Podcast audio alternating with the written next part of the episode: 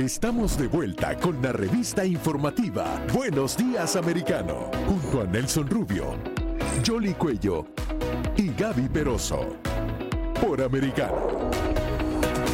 8, 4 minutos en la mañana, hora del este en Estados Unidos. Por supuesto, la bienvenida a los que recién sintonizan Buenos Días Americano y la invitación a que nos sigan en todas nuestras plataformas Amazon Fire, Apple TV, Roku, Pluto, también en Hulu, en Google TV, en YouTube, en Getter. ¿Se me quedó alguien?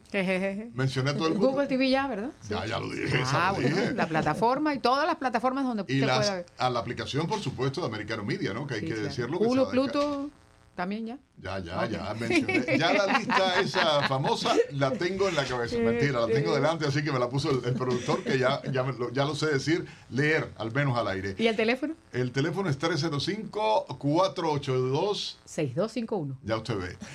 Oye, hay un tema que ciertamente igual preocupa a muchos en la nación americana y, y es grave. O sea, el norteamericano común está preocupado por lo que se está viviendo en la frontera. De hecho, han salido estadísticas con relación a la cantidad de inmigrantes eh, que han cruzado la frontera en lo- el tiempo que lleva Joe Biden en el gobierno acá en Estados Unidos. Pero hay preocupación sobre todo en las llamadas ciudades santuarios, donde la crisis, el caos, no escapa incluso a Washington, D.C. Sí, es que se habla de que han entrado entre 3 y 4 millones de personas ilegalmente desde que comenzó la administración de Joe Biden. En algunas estadísticas se dice que eh, nada más al estado de Texas entran diariamente unas 4 mil personas. Sin embargo, 9 mil de ellas, pero a lo largo de un periodo de más de dos meses, han sido enviadas a ciudades como Nueva York, Washington, D.C. y Chicago. Washington, D.C. ha tratado de declarar entonces esta emergencia para pedir más recursos y adicionalmente se podrían sumar otras ciudades como Filadelfia. Vamos a darle la bienvenida a Diego Laje. Él es periodista de amplia experiencia en medios internacionales y se encuentra en la ciudad de Washington, D.C. Muy buenos días. Quería que nos comentaras eh, cómo está la llegada de estos migrantes y la reacción de estas autoridades demócratas que ahora sí están entendiendo lo complicado que puede ser recibir a estos migrantes. Muy buenos días a todos, un saludo muy grande y estamos en situación de emergencia, o sea, formalmente con situación de emergencia declarada por el alcalde de Washington, D.C., Muriel Bowser, que decretó la llegada de más o menos 10.000 personas, como decías en la introducción, 9.400 eh, hasta hace algunos días, hasta el último conteo, eh, que genera un caos en esta capital tan grande, una situación de, tan complicada en lo humanitario que el alcalde se vio obligada a decretar la emergencia. Recordemos que según eh, buena parte de quienes asisten a estos migrantes que llegan a la capital, el 85, el 90% de aproximadamente estos 10.000 luego de llegar al poco tiempo siguen a otro destino.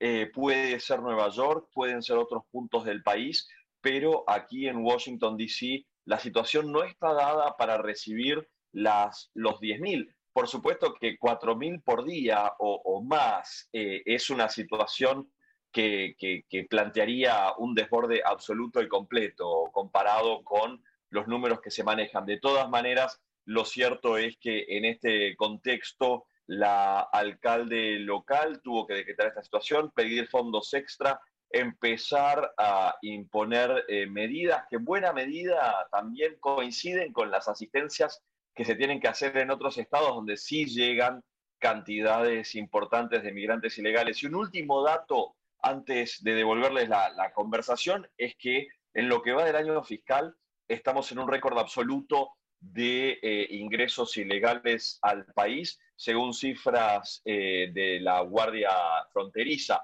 O sea, estamos realmente en un máximo a nivel nacional que no solo eh, que solo ve reflejado en Washington un ángulo de una crisis que es mucho mayor, por supuesto. Hay algo que llama la atención, Diego, y es la ah, manera en que los eh, propios ah, y debo decirlo de esta manera, políticos demócratas en eh, Washington, D.C., en el estado ah, y en la propia ciudad, están dando la razón a los políticos republicanos a la hora de decir que la responsabilidad es del gobierno, porque no ha habido una respuesta. Sin embargo, llama igualmente el cómo la propia alcaldesa culpa al gobernador de Texas, por ejemplo, al gobernador de Arizona, por esta situación. Ah, cuéntanos eh, cómo se ve desde el punto de vista político todo esto a nivel pueblo en Washington, D.C. Sí, hay muchos elementos para trabajar acá. Uno, el principal es eh, qué fácil es eh, criticar cuando uno no tiene el problema, ¿no?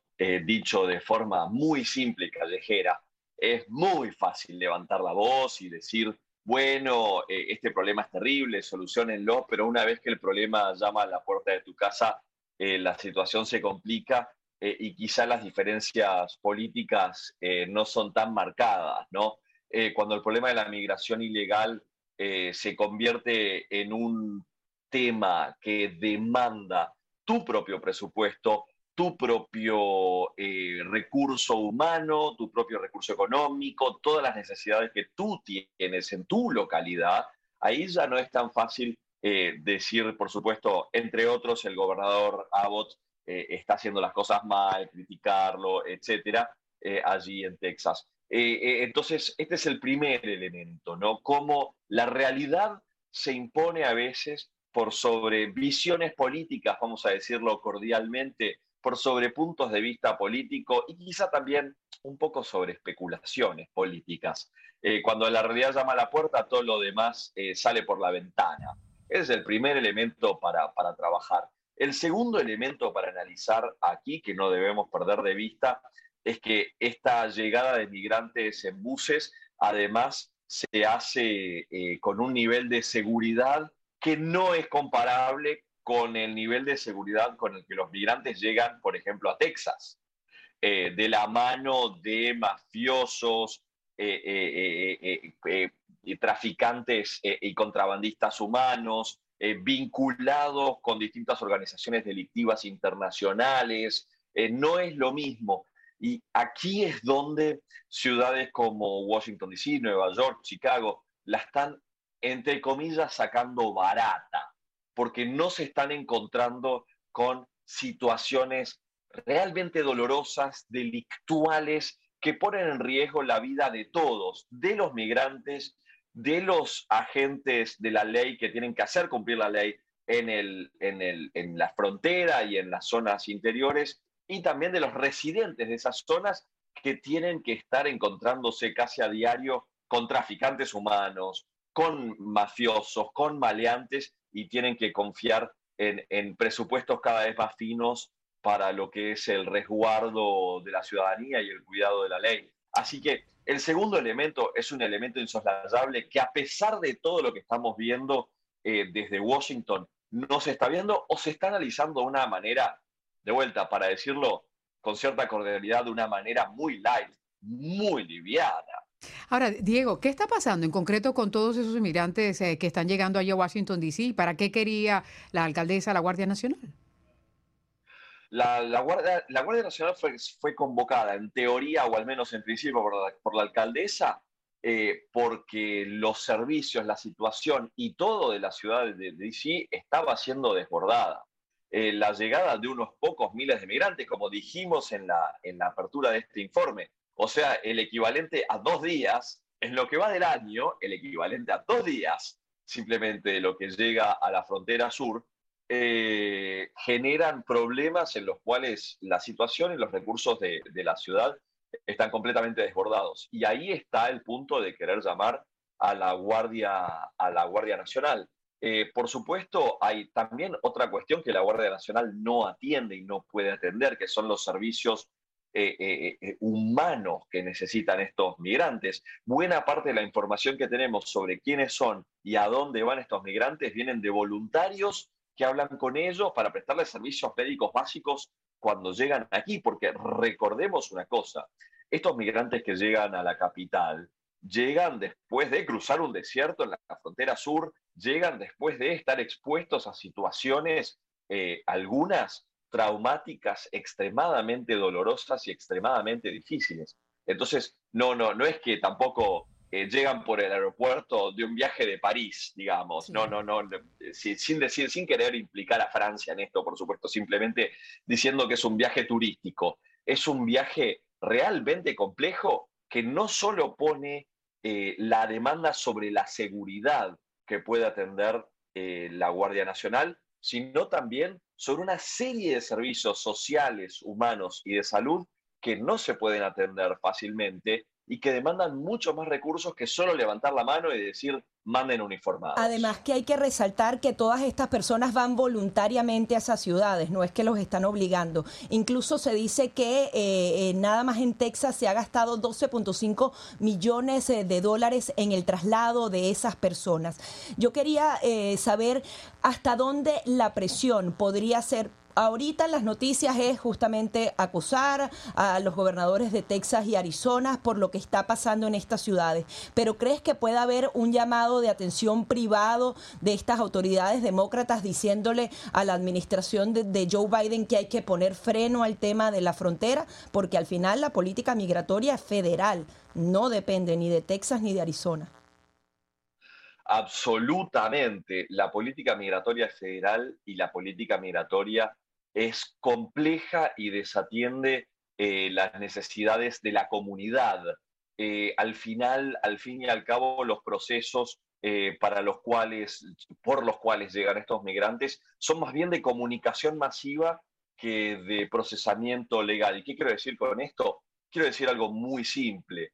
Cuando una administración presidencial se muestra fuera del país como débil, como poco asertiva en el manejo de la cuestión migratoria, lo que sucede después es que llegan esos grandes influjos migratorios a la frontera que, como mareas humanas absolutamente son, son absolutamente imparables. Ahora, el punto para analizar en conjunto con lo que estás eh, representando y proponiendo es cómo se hace para que eh, la política realmente pueda arreglar la cuestión migratoria.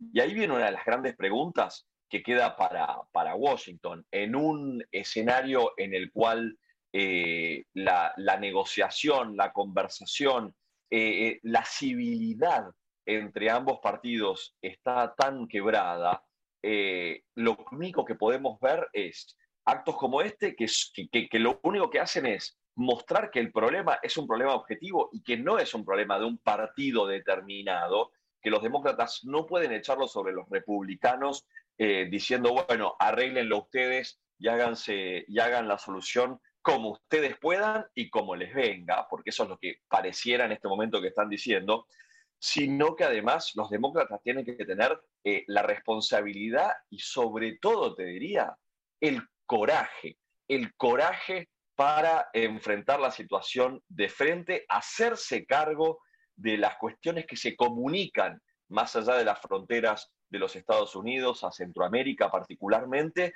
y en, último, en última instancia solucionar en conjunto con todos los participantes del problema, incluyendo en primer lugar aquellos que son los que están en la línea, en la línea de llegada eh, al país de todos estos migrantes. Diego, más allá del propio proceso político, ah, o en este caso con el tema migratorio que se hace grave, hay políticas internas en Washington, D.C., ah, por decirlo de algún modo, que sí llaman la atención y tienen que ver eh, justamente con eh, el tema de los homeless. O sea, es cada vez más frecuente en la capital de la nación americana encontrarse con una cantidad de homeless enorme. Y esto eh, llama la atención de cualquiera que llegue por primera vez a, la capital de, Estados Unidos ver esta situación. ¿Hasta dónde los propios problemas que tiene Washington como ciudad se ven afectados por la llegada de estos miles de inmigrantes? Sí, un elemento fundamental que es anecdótico que es que por caminar por aquí, por la capital, eh, la verdad, la cantidad de homeless que, uno ve es muy grande. Eh, se ve que gente eh, fuertemente desatendida por todos los servicios. Recordemos también que buena proporción de los homeless a nivel nacional proviene de veteranos de guerra, gente que ha servido al país, o sea, eh, es, una, es una patología social que merece eh, un nivel de atención que no está recibiendo, particularmente en Washington, D.C., donde es imposible caminar eh, casi por ningún barrio de la ciudad sin encontrarse con un número realmente importante. Y acá quiero resaltar que si bien estas personas necesitan todo tipo de atención y necesitan cuidados serios y profesionales, lo único que parecen recibir es una carpa, una tienda de campaña eh, para poder alojarse eh, y uno al caminar, simplemente recorrer la ciudad, se pregunta cómo en esta época en la que el clima está desmejorando eh, y que vamos hacia el invierno, cómo van a hacer para sobrevivir otro invierno más, que lo sobreviven, por supuesto, pero que realmente necesitan una cantidad de ayuda importante, que es gente que además en general vive pacíficamente, pero que evidentemente necesita asistencia que no está recibiendo porque en buena medida eh, la capital tiene muchos recursos destinados eh, a, producir, em, ¿cómo podría decirlo? A producir impacto sobre el debate político, pero no impacto sobre la vida real de la gente. Al ser una vidriera política tan importante, Washington, D.C. Eh, se encuentra con, por supuesto, en el centro de debates como este que estamos teniendo ahora, decretando una emergencia por un número de migrantes que ni siquiera se compara ni remotamente con los problemas serios que tienen los estados del sur. Pero nuevamente este debate está en el centro de la escena política eh, y está mostrando a los actores, eh, eh, la alcaldesa y el, y el, resto de los participantes bajo una luz eh, primordial y preponderante, pero lo cierto es que si uno va un poquito más por debajo de la superficie, todo este debate y toda esta efervescencia eh, se acaban en el momento en el que uno ve que la ciudad tiene muy poca capacidad para solucionar problemas reales, no problemas eh, mediáticos o comunicacionales o de conferencias de prensa. Y la verdad que eh, eh, el pedido de ayuda eh, de la alcaldesa en este, en este escenario llama mucho la atención porque, como bien decías en tu introducción, la presencia de gente sin techo, de homeless, en toda la ciudad, muestra que, que la capital y la administración de la capital no tiene capacidad para solucionar problemas de larguísima, larguísima data, mucho menos va a ser para solucionar problemas de de poco tiempo. Es que es contrastante realmente. Estaban ahí antes de que llegaran los inmigrantes. No, no, no, hay, que, hacer la, hay que la, majestuosidad de, Washington impresiona. Todo lo que representa la, la, ciudad es que es imponente, las edificaciones, todo. La soledad típica de Washington, pero a veces es hasta aterrador el hecho de caminar y circular por las calles de Washington por la cantidad de homeless, como él mencionaba, las carpas y, y todo esto. O sea, es contrastante. La ciudad del poder, la ciudad donde se gestiona y controla eh, el, mundo, por decirlo de algún modo, y ahí eh, eh, tú dices, no tiene sentido ninguno, ¿no? Claro, los alrededores que están, que, que, era supuestamente parte de la función como, como alcaldesa antes de que llegaran estos inmigrantes allí, ¿no? Que, es el contraste, me imagino que Diego estaba tratando de hacer también. No pueden resolver lo que tienen ahora y cuando están llegando más inmigrantes, pues se está poniendo a, flote toda la, la realidad de lo que ha sucedido con su administración. Muy bien. Diego. Les quiero dejar un punto.